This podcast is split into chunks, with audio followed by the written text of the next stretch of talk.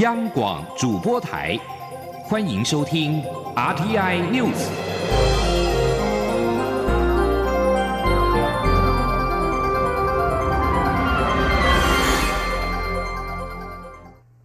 各位好，我是李自立，欢迎收听这一节央广主播台提供给您的 RTI News。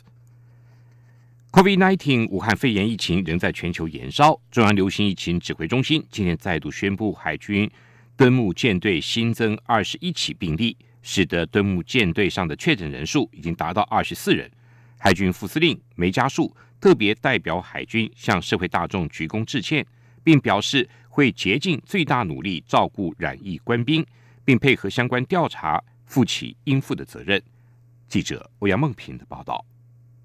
对于敦睦舰队已经出现二十四起确诊病例，海军副司令梅家树出席十九号下午举行的中央流行疫情指挥中心记者会，在回答媒体提问前，先代表海军向社会大众鞠躬致歉，也向染疫的官士兵及家属表达歉意，并强调海军后续会坦诚面对，全力配合相关调查，并负起应负的责任。他说：“啊，因为我们的一百零九年的敦睦训练支队。”啊，这一次在任务期间，呃，相关的防疫工作啊，并没有呃做好，而造成了人员感染的一个新冠肺炎的事情。那在此啊，我代表海军要向我们的社会大众啊，致上我们海军的一个歉意。至于敦睦舰队人员在博流是否有戴口罩？梅家树坦诚，因为博流没有确诊案例，在进行官事拜访及户外表演活动时，参与人员没有戴口罩，但后续休假则确实有全程戴口罩。梅家树也强调，目前战备仍维持正常，没有受到影响。至于另两艘并未传出疫情的康定舰及岳飞舰，所有人员仍会依照中央指导完成相关检疫工作后，才会恢复战备服勤。对于有消息指，因为考虑疫情，海军内部曾经针对敦睦舰队是否仍要出访出现两派意见。国防部副部长张哲平表示，由于这是年度例行计划，就他所知，并未有两派意见。但在执行前，有评估要做哪些防疫作为，以符合疫情指挥中心的防疫指导及要求。因此，行前就备有三万多个口罩，全舰官兵每人每天一片，可用四十。十五天，另外也准备了防护衣及酒精。另外，张哲平指出，今年汉光演习第一阶段原定四月份执行，但之前考量疫情不断升高，已决定延到九月份。五六月份的全国后备军人教招也已经停止。实兵演习目前规划在七月举行，但后续还是要看疫情的状况，再决定是否延期。中央广播电台记者欧阳梦平在台北采访报道。针对敦睦舰队感染武汉肺炎疫情，国防部今天也表示，将编成专案调查小组，配合中央流行疫情指挥中心，厘清敦睦支队任务执行的全程各项的防疫作为，会诚实面对，绝不隐瞒。对于敦睦舰队感染武汉肺炎疫情，蔡英文总统今天也发表声明，要求国军彻底检讨防疫管理作为，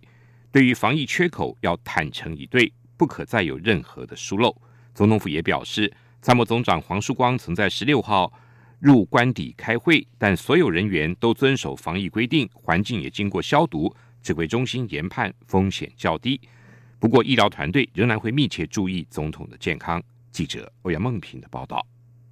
海军敦睦舰队已经有二十四人确诊武汉肺炎。总统府发言人张敦涵转述蔡英文总统的三点声明，首先要求国军彻底检讨防疫管理。他说：“好，总统认为防疫视同作战，国军的责任是保护国家与国人，更应该要保持最高度的警觉。那么这次敦敦睦舰队有集体染疫，造成社会大众的疑虑，总统表示遗憾。”那也认为，国军除了要表达对社会致歉、愿意承担应有的责任之外，更应该以此为鉴，彻底检讨防疫相关的管理作为。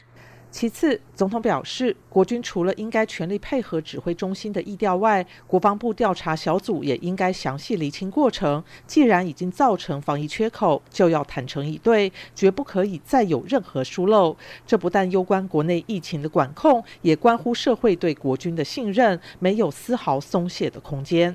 最后，总统要求所有涉及的国军人员必须严格遵守疫情指挥中心的指引与规定，做好个人的隔离或健康管理措施。也请军方和医疗体系全力照顾染疫官兵，务必做好国军的整体健康与战力维系。对于有媒体询问蔡总统是否曾在四月十五号之后与参谋总长黄树光会面一事，总统府说明，黄树光曾在四月十六号赴官邸参加例行会议，但当天会议的座位都间隔一点五公尺以上的社交距离，与会人员也全程佩戴口罩，事先量测体温，进行手部及鞋子消毒，会议场所及设备更高频次进行消毒作业。总统府表示，为了因应防疫必要，总统相关会议的防疫部署都依照中央流行疫情指挥中心的专业指导，从严安排。总统府在与中央流行疫情指挥中心讨论后，指挥中心研判风险虽然相对较低，但为求慎重，将请医疗团队更严密关注总统的日常健康状况。中央广播电台记者欧阳梦平在台北采访报道。中央流行疫情指挥中心今天宣布，国内今天新增了二十二例武汉肺炎的确诊个案，其中二十一例是敦睦舰队的成员，另外一例是境外移入。敦睦舰队至今共有二十四人确诊，由于这起案件感染源还有待厘清，而且是在船上感染，因此定名为敦睦舰队专案，尽力要找出感染源。外界质疑是海军隐匿疫情。对此，指挥中心指挥官陈世忠则表示，每个人的陈述情况不同，不要贸然贴上隐瞒说法，因为一旦有对立舆论，就更不利意调的追踪。记者肖兆平的报道。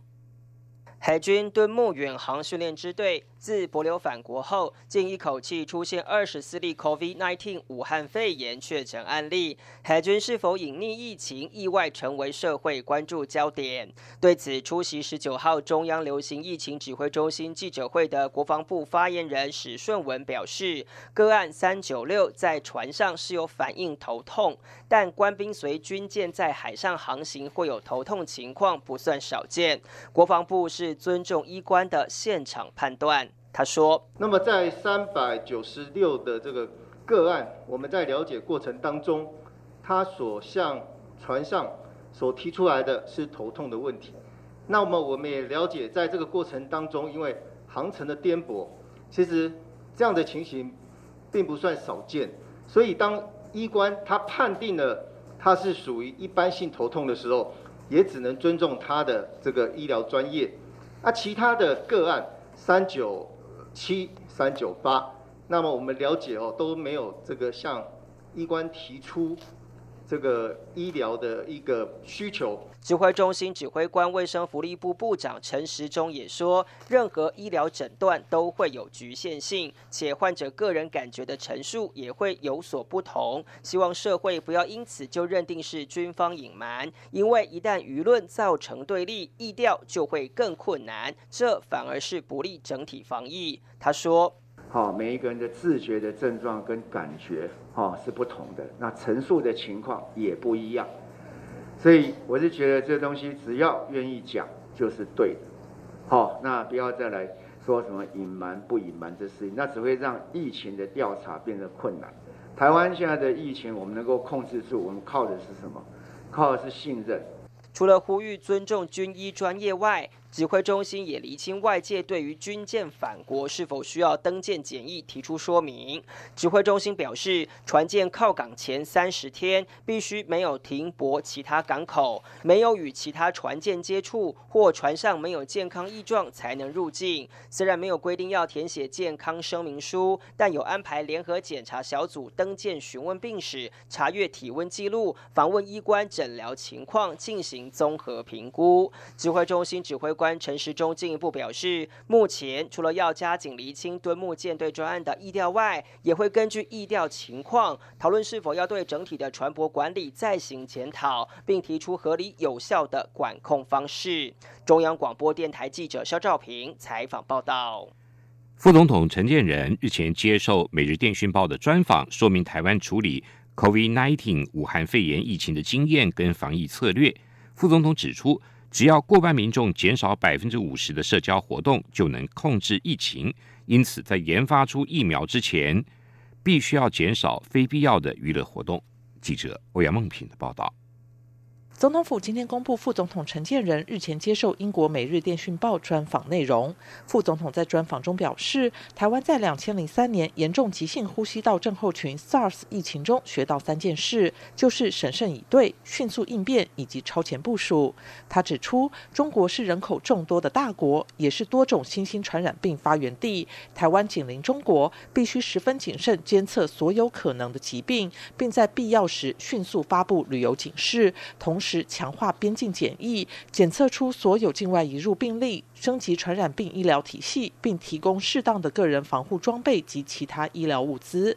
对于台湾有哪些防疫措施值得欧美国家借鉴？副总统指出，首先维持社交距离及保持良好卫生习惯缺一不可。另外，居家检疫以及提供第一线医护足够的个人防护设备也非常重要。记者问到：“对于高感染率、高死亡率的英国有何建议？”副总统认为，只要出现大量未知感染源的病患时，就必须做普筛。但有时普筛缺乏效率，也不符成本效益。他便建议，密切接触者必须优先裁剪，其次是医护人员、超市收银员、大众运输司机等高风险群。